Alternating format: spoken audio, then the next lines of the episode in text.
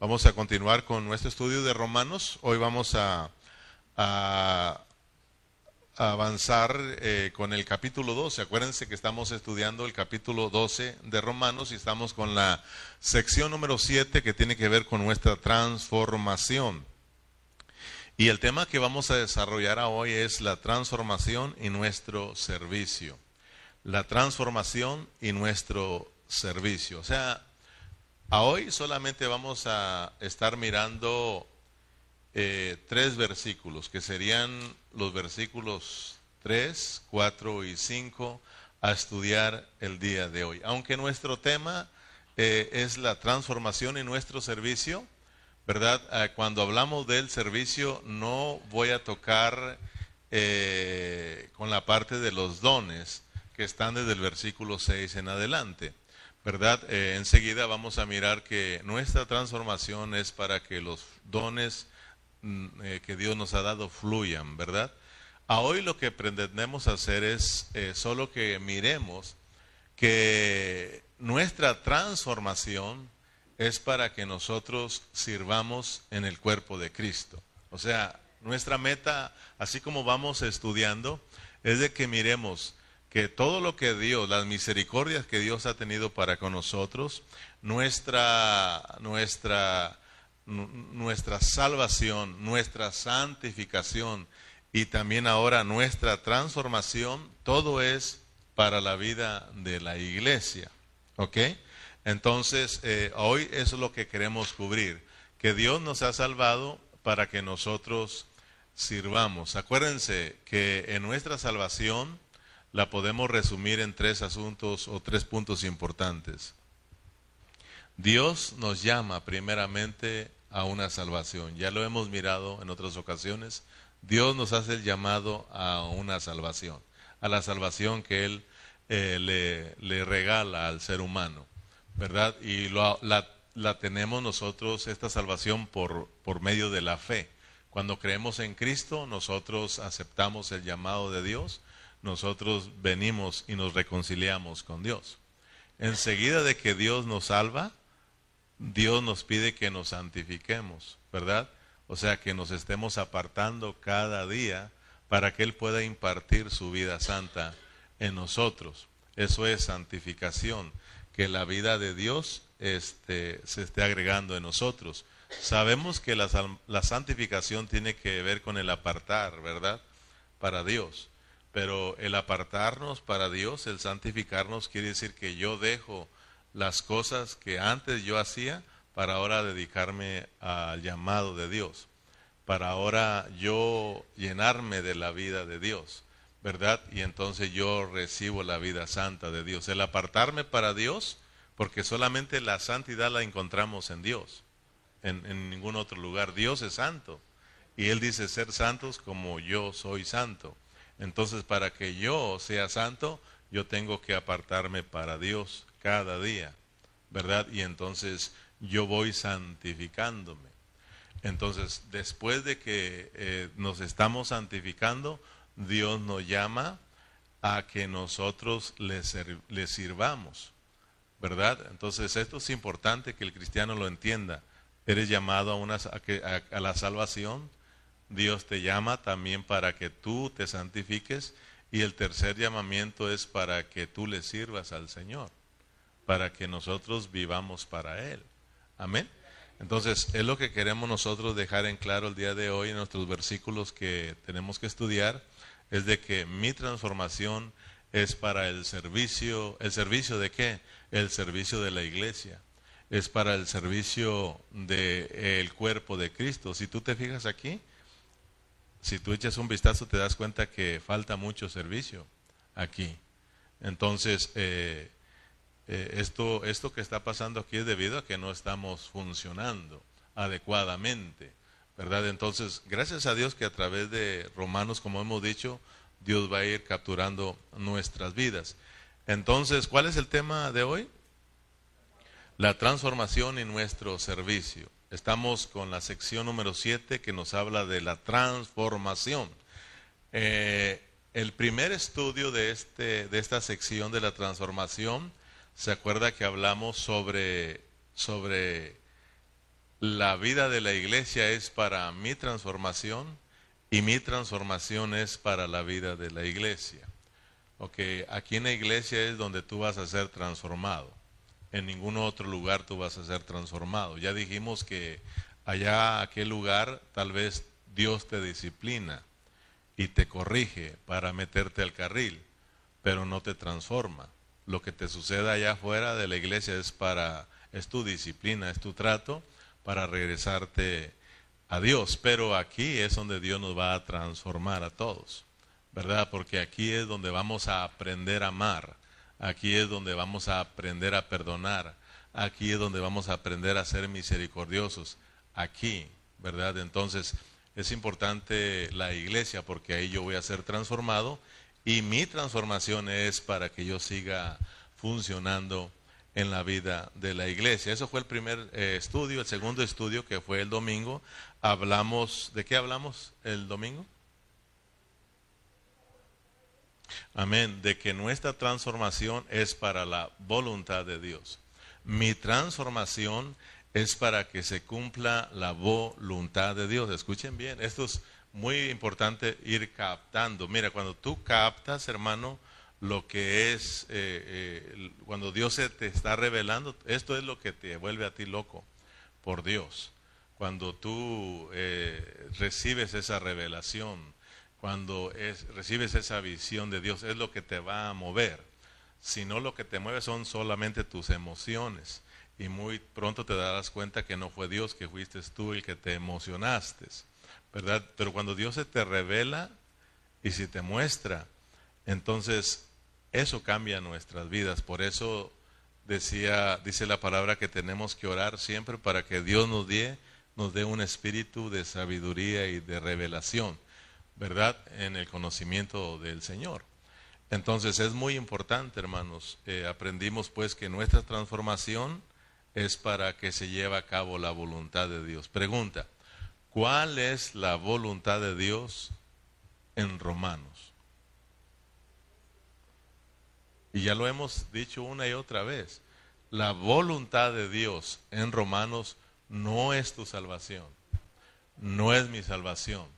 La voluntad, la, la, la meta de Dios, ¿verdad? La voluntad de Dios en Romanos es la función del cuerpo, es la vida práctica de la iglesia, es la edificación del cuerpo de Cristo. Amén. Entonces, esa es la meta. Allá nos va a llevar el apóstol Pablo y poco a poquito nos vamos arrimando a la meta. Ahora, al llegar al capítulo 12 de Romanos, ya entramos a una sección que es la vida práctica de la iglesia. Ahora sí, Pablo empieza rogándonos a que una vez mirando todas las misericordias que Dios ha tenido con nosotros, ahora nos entreguemos pues en un sacrificio vivo y santo, agradable a Dios, amén, que es eh, nuestro culto racional. Entonces en Romano no se te olvide que la voluntad de Dios es la vida práctica de la iglesia. Acuérdense que, que desde el capítulo 1 al capítulo 11 de Romanos, Dios salvó a mucha gente. ¿Ok? Ahí miramos un montón de gente salva. En esos estamos incluidos yo y tú. ¿Ok? Ahí miramos eh, desde el 1 al 11 cómo Dios salva a mucha gente, pero la salva individualmente. ¿Ok? Pero al llegar al capítulo 12 en adelante, podemos mirar que ahora lo que Dios quiere es que todos los que hemos sido salvos en los 11 primeros capítulos de Romanos, ahora vengamos a formar parte de un cuerpo, que es el cuerpo de Cristo. Entonces lo que quiere Dios hacer es funcionar el cuerpo de Cristo, hacer funcionar un cuerpo. O sea, cuando hablo de hacer funcionar, hablo de edificar el cuerpo de Cristo, edificar la iglesia, ¿verdad? Entonces, ahora todos los que fueron salvos individualmente en los 11 primeros capítulos, ahora Dios quiere que en el capítulo 12 empecemos a vivir juntos. Empecemos ya no a ser más individuos, sino aprendamos a vivir juntos y a trabajar juntos. Porque tenemos un problema hoy en día, no solo aquí, sino en la mayoría de las congregaciones. Los hermanos viven como ellos quieren. Uno vive por de una manera, otro vive de otra manera. Uno sirve a Dios como Él quiere, el otro sirve a Dios como Él quiere.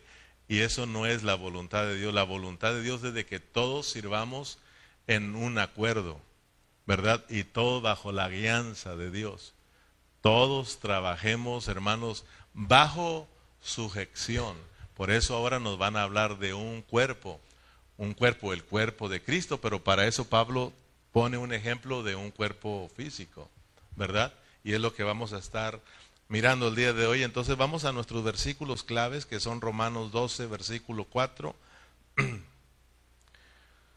y 5, o 3, 4 y 5. 3, 4 y 5, ¿verdad?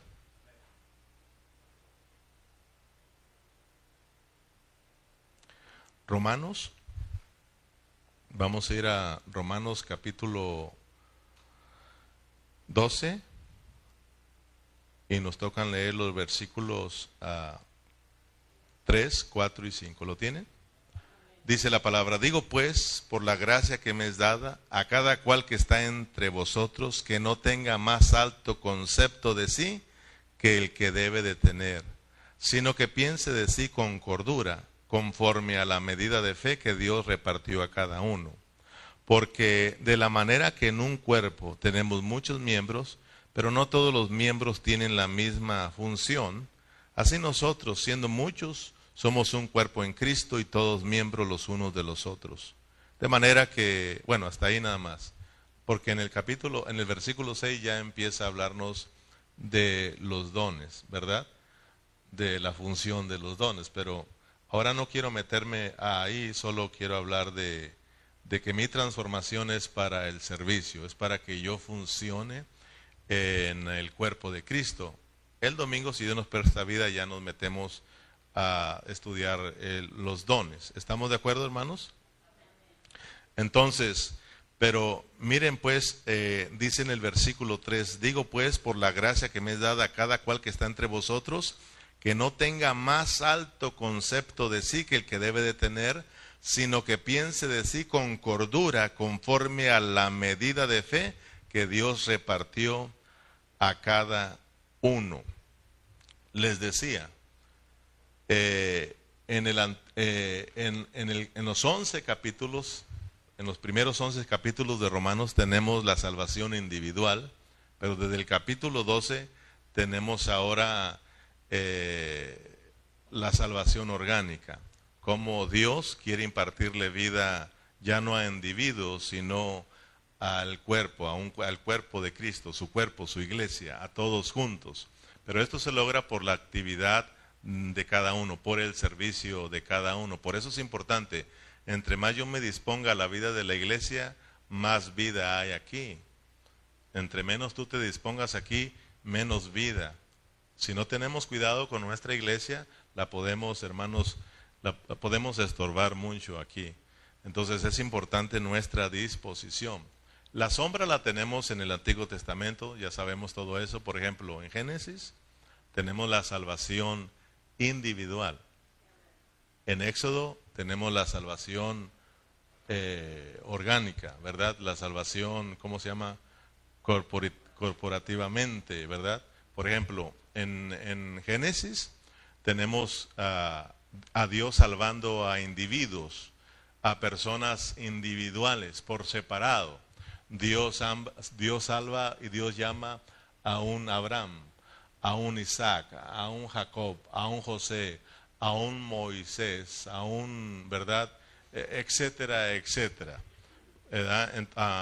Entonces, pero cuando ya llegamos al capítulo, ah, perdón, sí, a Éxodos, cuando llegamos al libro de Éxodos, ahí miramos que ya no, ya Dios nos salva a individuos. Ahí Dios ya salva qué? A un pueblo, ¿verdad? A un pueblo. Entonces, primeramente Dios nos salva individualmente porque a mí no me salvó juntamente contigo. No me salvó en el mismo día ni en el mismo año. A Dios nos salvó en diferente día, en diferente año, en diferente tiempo y de diferente manera. Gracias a Dios porque Dios nos salvó individualmente. Pero Dios no me salvó para que yo continúe mi salvación individualmente.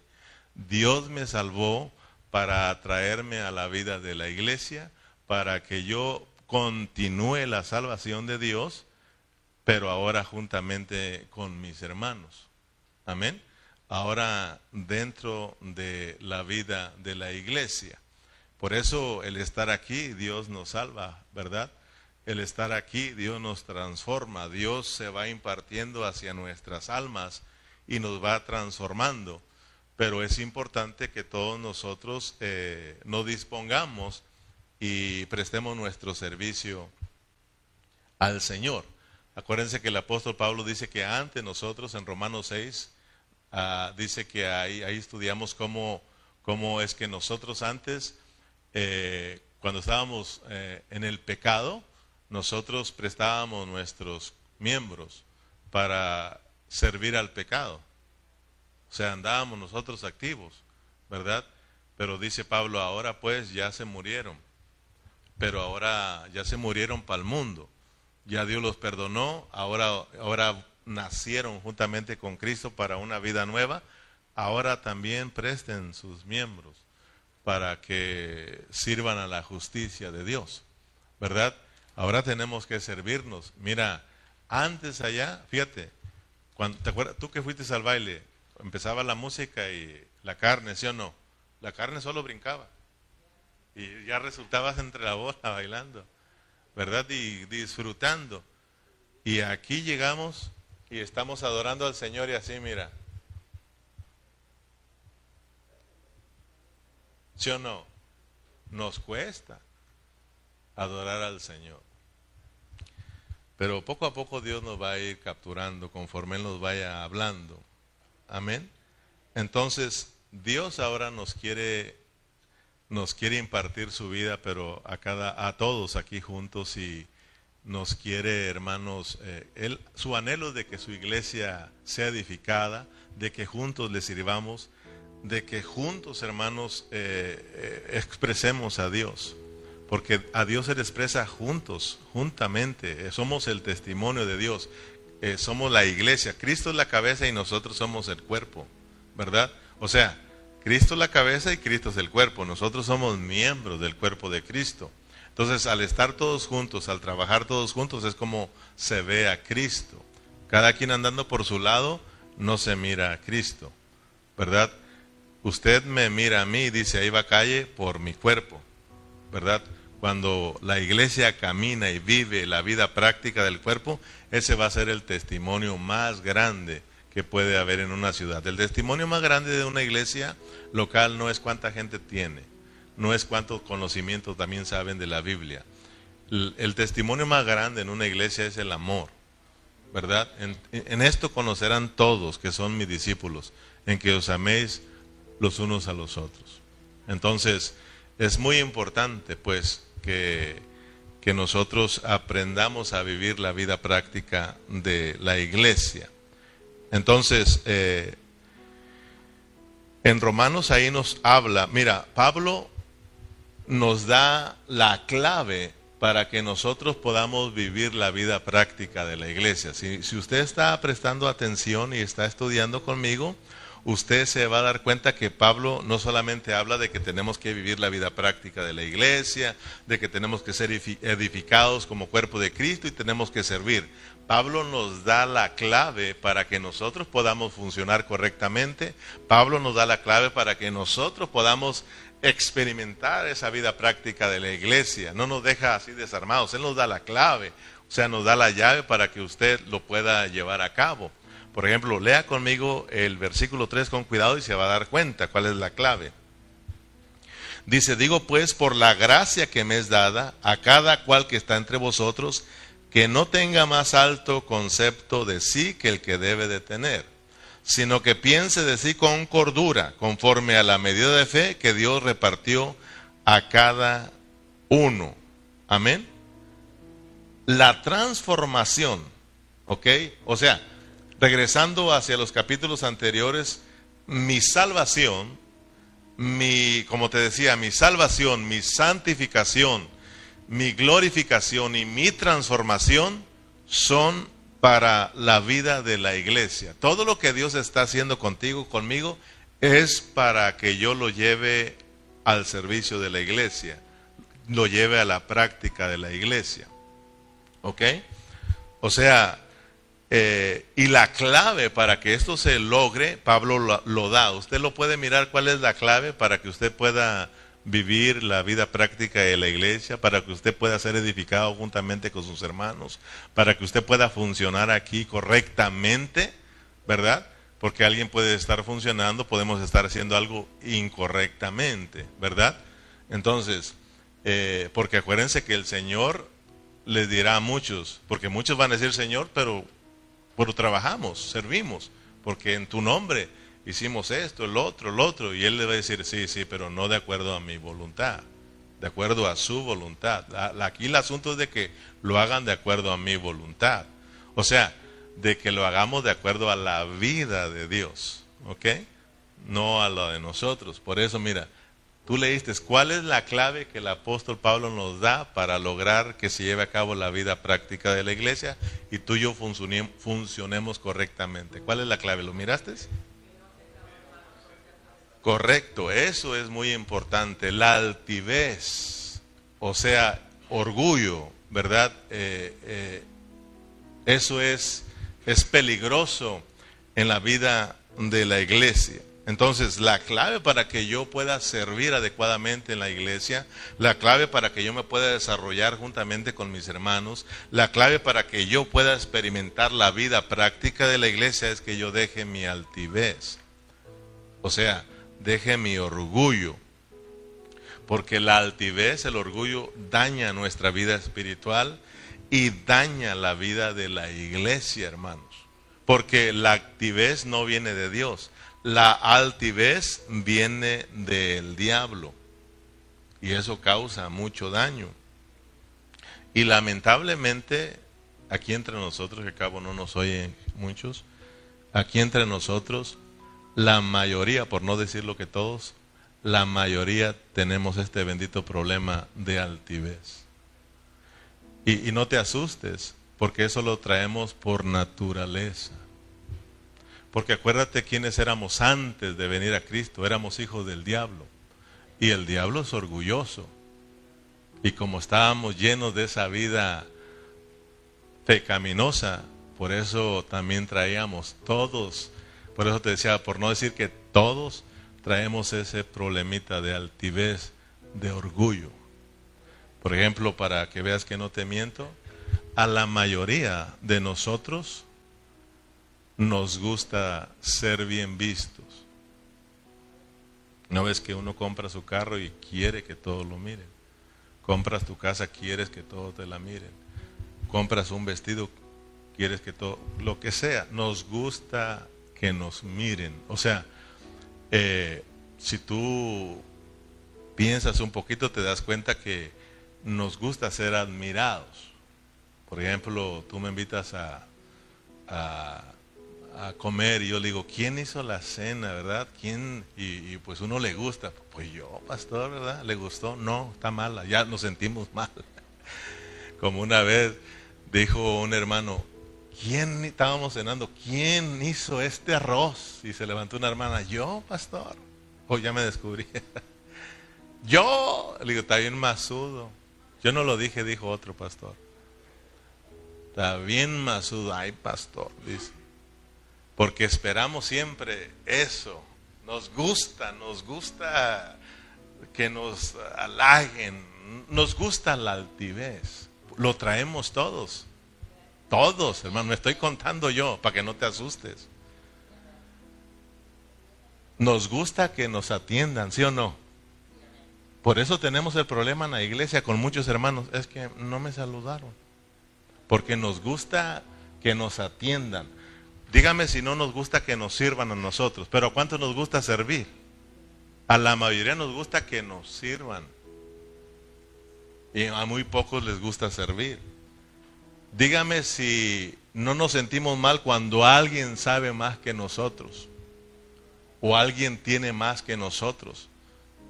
Porque a veces me dicen a mí, oye, oye, Sky, en el trabajo, ¿verdad? Los trabajadores, porque ya ve que de repente hay, hay, hay, hay, puestos diferentes, ¿verdad?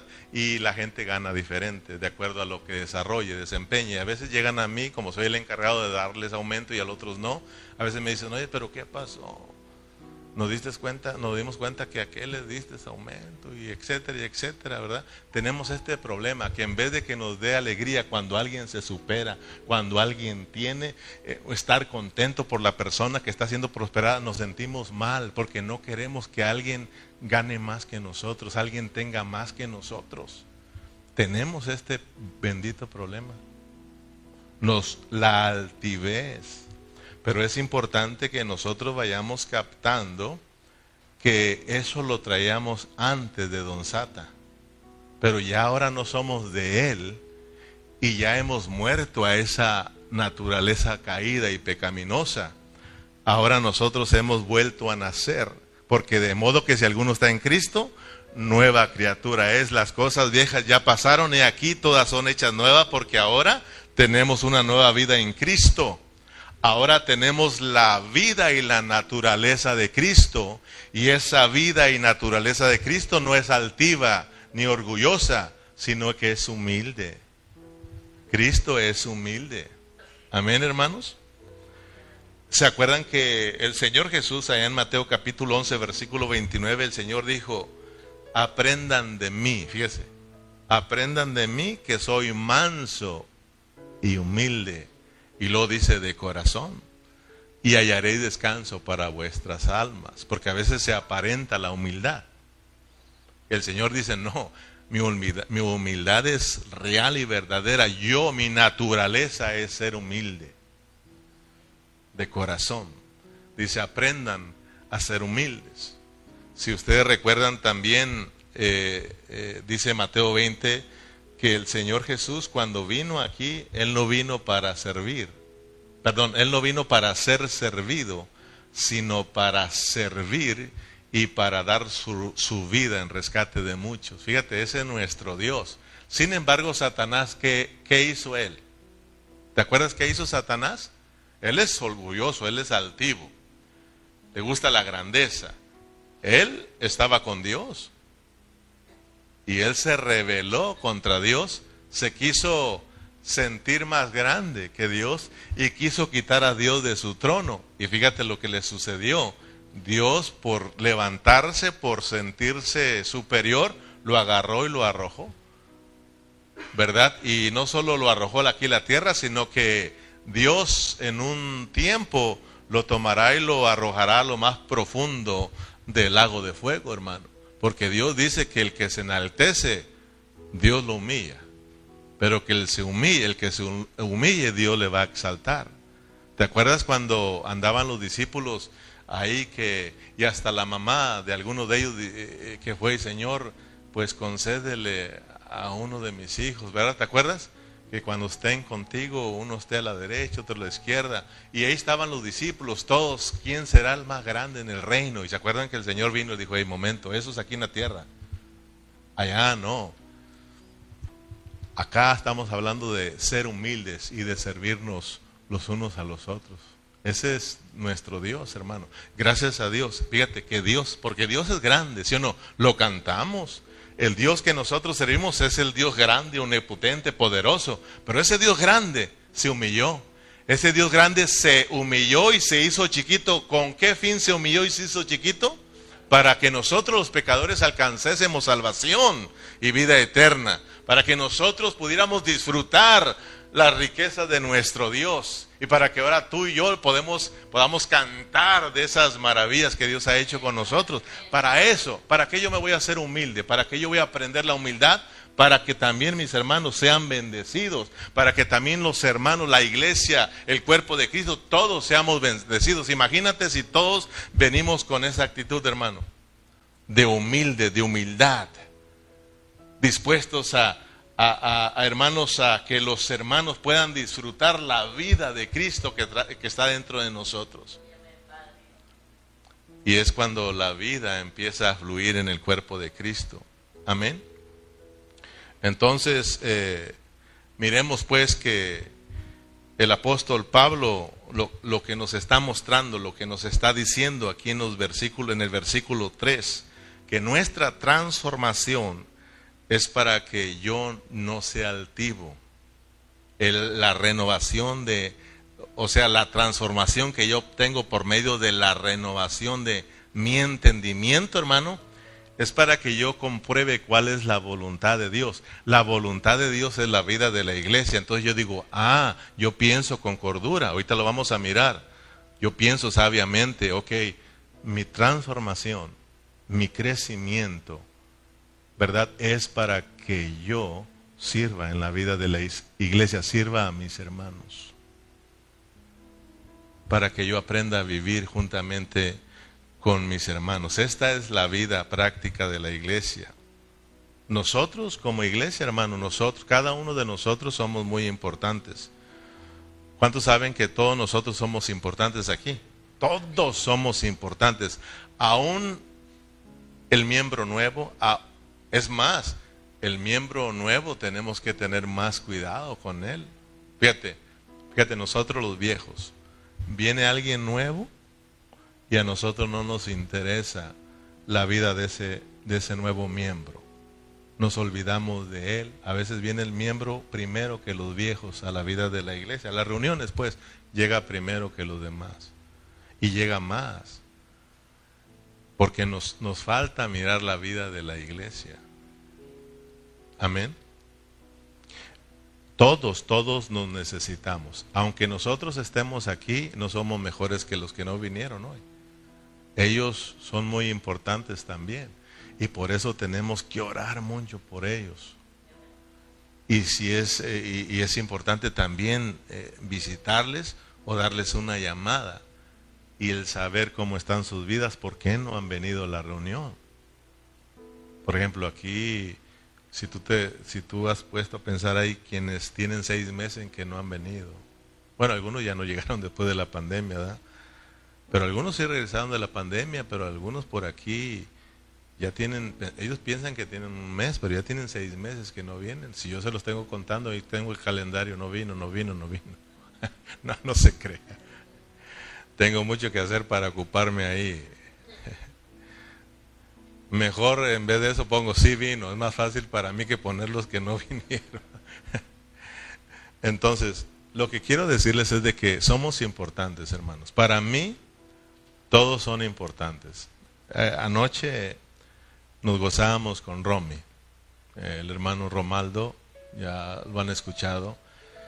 Él es eh, un convertido que ya va para los dos años, pero eh, si usted lo escucha, lo ve como que si ya es un pastor. De verdad, su hablar es muy rico, porque ha estado muy metido con el Señor. La hora que nosotros oramos, si han, si han visto cuando oramos, Él se la avienta hincado. ¿Sí lo han mirado? Él se la avienta postrado y sus rodillas están llenas de callo. Nosotros, nuestras sentaderas a lo mejor, pero lo de Él son sus rodillas y nos las ha mostrado. Y oro para que el Señor lo mantenga de esa manera. Le digo, y, ora mucho, Romy, para que tu amor por el Señor no se enfríe, porque muchos empiezan bien y allá después los miramos pero bien fríos. Esto es calmado, calmado y orando al Señor que Dios nos ayude a perseverar. Pero él nos, él nos decía porque él fue despedido de la congregación. Él le dolió bastante porque él, él ya miró lo importante que es la vida de la iglesia. Por ejemplo, él siempre se conecta y él quisiera estar aquí, y dice, a mí me da pena que muchos de ellos no quieren estar ahí. Yo quisiera estar ahí, quisiera estar con todos, porque él mira todos los del Ministerio Pan de Vida y los conoce por nombre a todos los pastores. Y él lo corrieron, pero gracias a Dios que a través de estar orando por él, ¿verdad? Eh, tuvieron una reconciliación él con el pastor y está de regreso a la iglesia. Y él contaba con alegría cómo algunos de los hermanos ahí gritaban que no se sentían bien con no mirarlo. No se sentía bien y cuando llegó hubo una alegría en sus vidas, ¿verdad? Entonces eh, nosotros tenemos que mirar lo importante que son cada uno de nuestros hermanos. El que no venga un hermano, no lo tomes a la ligera, hermano. Yo, yo necesito a mis hermanos y yo sé aquí quienes no están. Y yo oro por ellos, Señor, fulano, fulano, fulano, fulano, fulano, fulano. Y también oro por los que llegan para que Dios nos ayude a permanecer. Amén. Entonces todos nosotros tenemos que preocuparnos porque somos importantes. Ninguno es más que otro ni menos que otro. En la vida de la iglesia, hermano, todos somos amados por Dios y todos debemos de amarnos los unos por los otros. ¿Cuántos se dan cuenta que somos importantes todos? Todos somos importantes y todos merecemos un respeto. Por más pequeño que sea el miembro, es importante y todos debemos de respetarlo. Amén. ¿Por qué debemos de respetar a los hermanos? ¿Por qué cree usted que merecen un respeto? Hablando de la vida del cuerpo, del cuerpo de Cristo. Por ejemplo, aquí Pablo pone el ejemplo de un, de un cuerpo, ¿verdad? Cristo la cabeza y la iglesia es el cuerpo. Nosotros tenemos este cuerpo, cabeza y las extremidades. Entonces, eh, cada miembro de nuestro cuerpo es importante, ¿sí o no? Por ejemplo, hasta el miembro más pequeñito que tengamos es importante. Por ejemplo, ¿cuál es el miembro más pequeñito? el dedito del pie, ¿verdad? Y no importa que esté todo cayudo y feo, porque es el que lleva la carga, ¿verdad? Los zapatos cuando están apretados. No le hace que lo tengamos todo pandito y todo. Cuando te lo golpeas, lo agarras y lo, lo quisieras besar, ¿sí o no? Es importante. Entonces, y, y, y tiene su función ahí, y por eso merece el respeto. Por ejemplo, ¿por qué yo debo de respetar a Lorenzo como miembro del cuerpo de Cristo? Primeramente lo tengo que saber que es importante para mí. Somos miembros del cuerpo de Cristo. ¿Verdad? El miembro pequeñito, ¿verdad? ¿Por qué cree que está, aunque está chiquito y fellito? No, no se crea. Eh, aunque está chiquito, pero ¿por qué yo le tengo que tener un respeto? Número uno, tiene la vida de Cristo.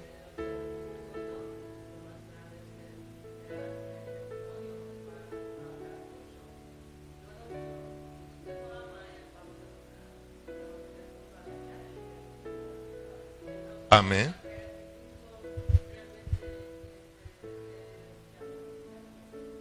Amén. Entonces, yo tengo que respetarlo porque cuando hablamos de funcionar como miembros, Él tiene una función, aunque está chiquito, tiene una función. Una función que yo no sé hacer. Él sí la sabe hacer y es necesaria para la vida del cuerpo.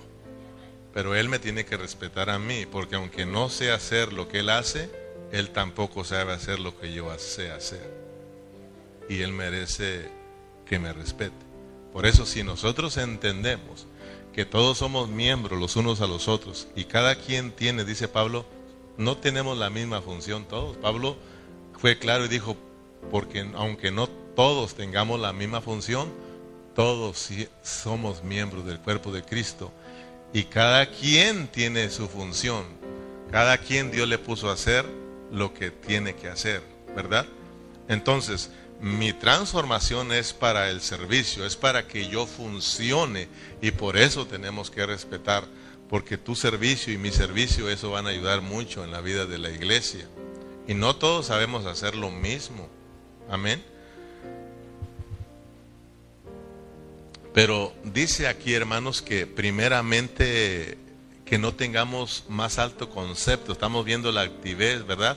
Del que debemos de tener, sino que pensemos con cordura, conforme a la medida de fe que Dios nos dio. O sea, tenemos que entender que como cuerpo de Cristo estamos todos aquí por algo que nos une, ¿verdad? Y es la fe común, la fe que Dios nos dio. Yo no estoy aquí porque sé más, tú no estás aquí porque sabes más, o, o, sé menos, o tú sabes más que yo, yo sé menos que tú. No estamos por eso aquí. No nos ha unido el conocimiento, el no conocer, o el ser o no ser. Lo que nos ha unido como cuerpo de Cristo es nuestra fe en Cristo Jesús. Amén. Y claro, por esa fe nos dieron el Espíritu y todos participamos de ese mismo Espíritu y todos venimos a ser un, solo cuerpo, amén hermanos, una sola iglesia, todos fuimos metidos en Cristo por medio de la fe. O sea, cuando yo creí en Cristo, yo fui metido a su cuerpo, tú también, tú también, y los que nos trajo a Cristo, lo que nos trajo a la vida de la iglesia fue nuestra fe, ¿sí o no? Eso es la fe común, la fe que a todos se nos dio para que nosotros creyéramos en Cristo, porque acuérdate de que tú y yo no teníamos fe.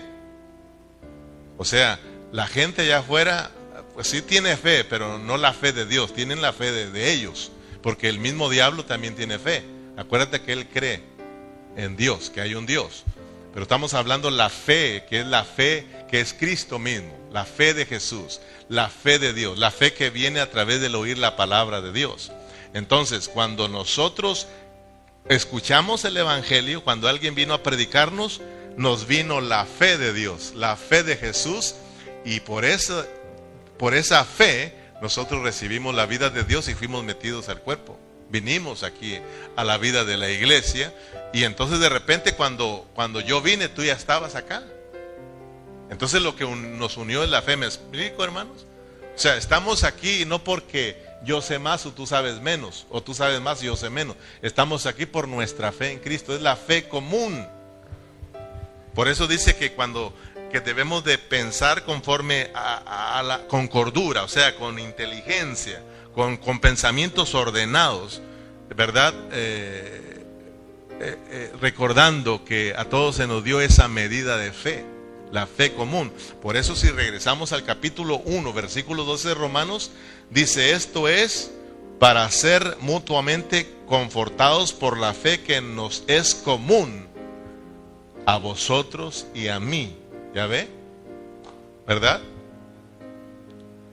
La fe común es la que se te dio para creer en Cristo. Esa es la porción. A cada quien nos dieron la porción. No teníamos fe, pero Dios dice, ahí te voy, te voy a dar fe para que tú creas en mí, para que tú creas en mí, para que tú creas en mí y para que todos vengan hacia mí. Amén. Y seamos reconciliados con Dios. Esa es la fe común, esa es la porción que nos dieron. Pero todos nosotros sabemos que esa fe ahora tiene que crecer en nosotros. ¿Y cómo se logra que vaya creciendo esta fe? Estar aquí, mira, estudiando la palabra, porque la fe, la fe está viniendo por el oír y el oír la palabra del Señor, ¿verdad? Entonces, eh, a medida que nosotros estamos conociendo a Dios, ¿verdad? Eh, a medida que estamos creciendo en el conocimiento de Dios y por supuesto en la vida de Cristo, nuestra fe también va creciendo. ¿Verdad? La porción va creciendo, se va multiplicando en nosotros, tiene más fe, pero esa es la fe ahora disposicional, la fe que está activa, la fe que está trabajando, la fe que está creciendo en nosotros, ¿verdad? Ahora cuando nosotros eh, estamos mirando que la porción de fe ya está creciendo en nosotros, nosotros también tenemos que pensar más sabiamente que mi crecimiento no es para mí, mi crecimiento y mi transformación es para la vida de la iglesia. ¿Me explico? O sea, por un lado tienes la misma fe que nos une, pero si algunos ya han crecido, si alguno ya ha crecido en fe, entonces tiene que pensar con más cordura, porque ese crecimiento que tiene es para la vida de la iglesia. Porque a medida, a veces nos sentimos ya muy espirituales, ¿sí o no? A veces ya nos sentimos que lo sabemos todo, nos sentimos muy grandes espiritualmente y empezamos a menospreciar a los hermanos. Y Pablo dice, no, no, no, no, no. Primeramente nos une la fe común. En segundo lugar, si tu fe está creciendo, no se te olvide que es para la vida de la iglesia. Por eso más adelante nos va, a hablar de que, de que soportemos a los débiles en la fe. ¿Ok? ¿Me explico, hermano? Pablo fue muy listo, muy inteligente en escribir su carta. Yo no quiero, dice Pablo, que ustedes se sientan muy grandes, espirituales y crean que eso es para su grandeza. No, no, esto es para la edificación del cuerpo de Cristo. Es para que no, para que amen a los débiles, para que amen a los pequeñitos y juntos sean motivados y juntos vayan creciendo. Amén. Volvamos al capítulo 12, versículo 3, para ir avanzando. Romanos 12:3, digo pues por la gracia que me es dada a cada cual que está entre vosotros, que no tenga más alto concepto de sí que el que debe de tener, sino que piense de sí con cordura, conforme a la medida de fe que Dios repartió a cada uno. Porque de la manera que en un cuerpo, versículo 4, tenemos muchos miembros, pero no todos los miembros tienen la misma función. Así nosotros, siendo muchos, somos un cuerpo en Cristo y todos miembros los unos de los otros. Siendo muchos, dice el apóstol Pablo, somos qué? Un solo cuerpo, ya no somos individuos. Siendo muchos, somos un cuerpo. En una familia, aunque sean diez, es una casa, es un hogar, es una familia y todos están juntos. Amén. Y aunque haya guerras y pleitos, ahí están juntos. Entonces, en la vida de la iglesia, estamos hablando de una familia sana, ¿ok? No estamos hablando de una familia loca y enferma que se separan. Estamos hablando de una familia sana, estamos hablando de una, de una iglesia sana. Amén. Entonces, eh, somos muchos miembros, pero somos un solo cuerpo. Ahora dice Pablo que no todos tienen la misma función. Como le decía, lo que, lo que Lorenzo sabe hacer, yo no lo sé hacer. Pero tampoco lo que yo sé hacer, Lorenzo lo sabe hacer. Por eso tenemos que mirar que no necesitamos el uno el otro, ¿sí? Yo necesito la función de Lorenzo como cuerpo de, de Cristo y, y, también Lorenzo necesita la función mía. Así como yo necesito la función tuya, tú necesitas la mía para que así todos funcionando vayamos creciendo correctamente vayamos siendo edificados y Dios, Cristo, vaya siendo expresado en nosotros. Aunque sea una iglesia pequeñita, si trabajan en armonía y guiados por Dios, esa es la que va a expresar a Dios y se va a mover en la voluntad de Dios. Amén, hermanos. Lo que Dios nos ha dado por su gracia, lo que hemos obtenido por la gracia de Dios y lo traemos a la vida de la iglesia eso es lo que va a mantenernos llenos de vida y experimentando la vida práctica de la iglesia. Por eso es importante que usted se, preste al Señor.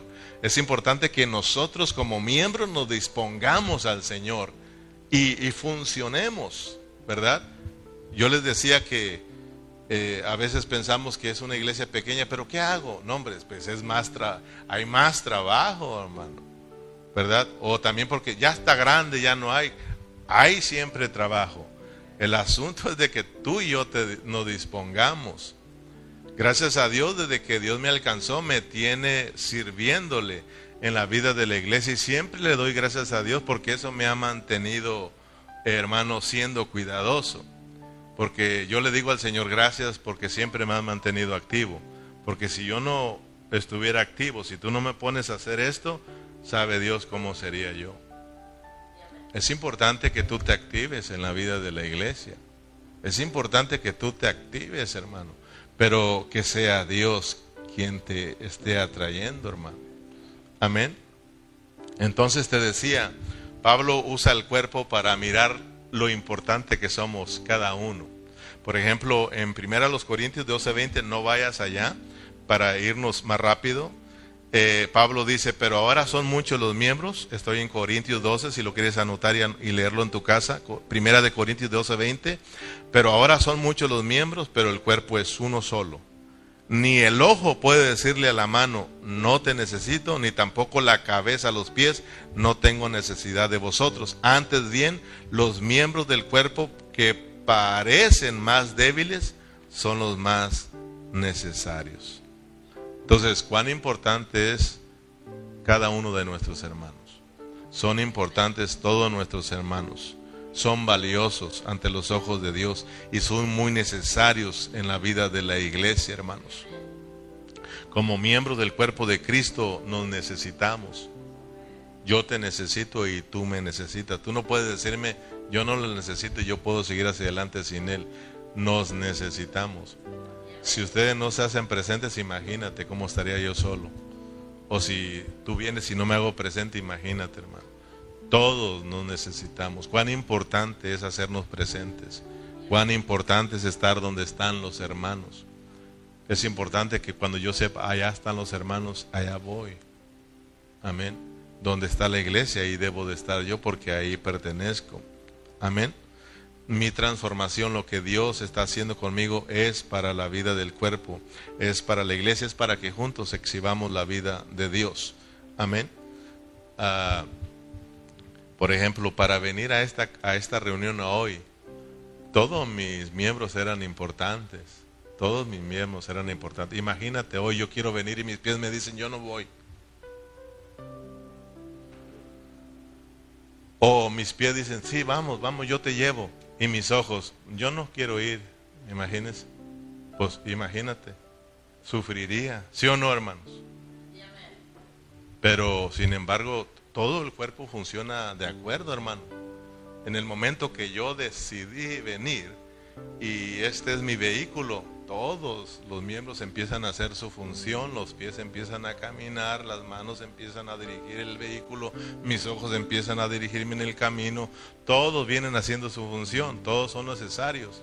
Y al llegar aquí lo mismo, ¿verdad? Empieza el cuerpo a hacer su función.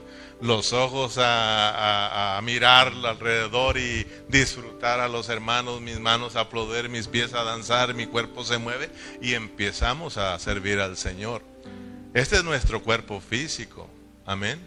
Ningún miembro puede decir yo no necesito. ¿Usted cree que los ojos van a decir yo no necesito los pies? Entonces, ¿qué van a hacer los ojos? Pues nomás mirar. Y los ojos no pueden decirle al pie, tampoco los necesito. Porque todos se necesita. El cuerpo necesita todos esos miembros, por eso los tiene ahí. Por eso Dios los colocó. Mientras que los pies caminan, los ojos los van dirigiendo las manos van estabilizando y si hay algo que va a chocar, se, detiene, etcétera, etcétera. Todos son, ¿verdad? Cuando usted va a trabajar, imagínate, hermano, amárrate una vez una mano ahí y haz algo para que veas cuán difícil es. O cierra los ojos si quiere trabajar, es difícil. Todos, todos los miembros se necesitan. Lo mismo en la vida de la iglesia, todos nos necesitamos, hermano. Imagínate si todo rápido uno corre al baño a limpiar los baños y la cocina aquí, Tacho se sentiría más tranquilo y nos íbamos, nos, se iba más rápido. Pero nosotros nos levantamos y nos vamos y se nos olvida y luego decimos, ¿a dónde vas hermano? Vamos al servicio. Ahora tenemos servicio, ¿verdad? Y no queremos hacer nada. Venimos a servir al Señor. Y el servicio no solo consiste en estar aquí estudiando, el estar cantando, sino al terminar puedes limpiar aquí. Y no soy yo, Padre. Entonces es muy importante la vida de la iglesia, el cuerpo de Cristo. Amén. Si nosotros nos presentamos ante Dios y nos dejamos transformar, hermanos, nosotros vamos a empezar a funcionar. O sea, si no hay transformación, no hay esa función. Por ejemplo, a mí me dicen, hermanos, que les viene por eso de, repente, yo, hermano, quisiera funcionar en la iglesia, ¿qué hago? Y le digo, primeramente llega. de verdad. Y con todo el respeto le digo, hermano, ¿quiere usted trabajar? Venga a la iglesia y reúnase. Es, tiene que estar activo, porque si no, tan rápido le entra, tan rápido se me emociona y se me, se me cansa. ¿Verdad? Entonces, por ejemplo, Ustedes me ven que de repente estoy atrás y corro para allá, vayan a decir qué trae el pastor. No, lo que estoy haciendo es tratando de mandar lo mejor que se pueda el sonido para vía internet. Y allá tenemos una consola en la cual yo tengo que estar escuchando que se oiga bien, porque de repente mandan, se oye mal, se fue el audio, ¿verdad? A mí me gustaría estar ahí, pero no voy a parar hasta que alguien diga, pastor, yo me encargo del sonido.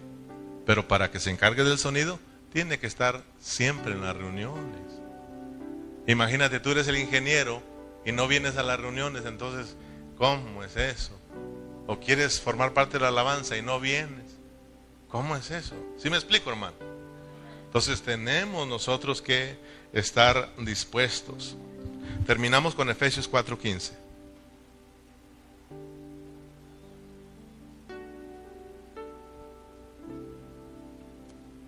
Terminamos con Efesios 4:15 y 16. ¿Lo tienes?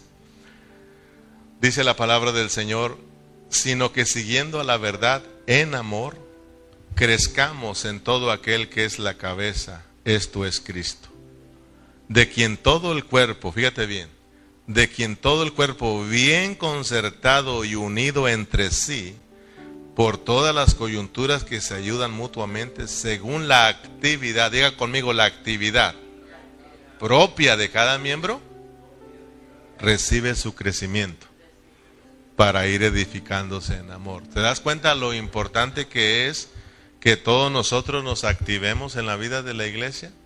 Que todos nosotros vengamos dispuestos a servir, porque si tú entiendes que tu transformación es para el servicio de la iglesia, esta iglesia se va a mantener sana y esta iglesia se va a mantener creciendo, no solamente espiritual, sino también congregacionalmente.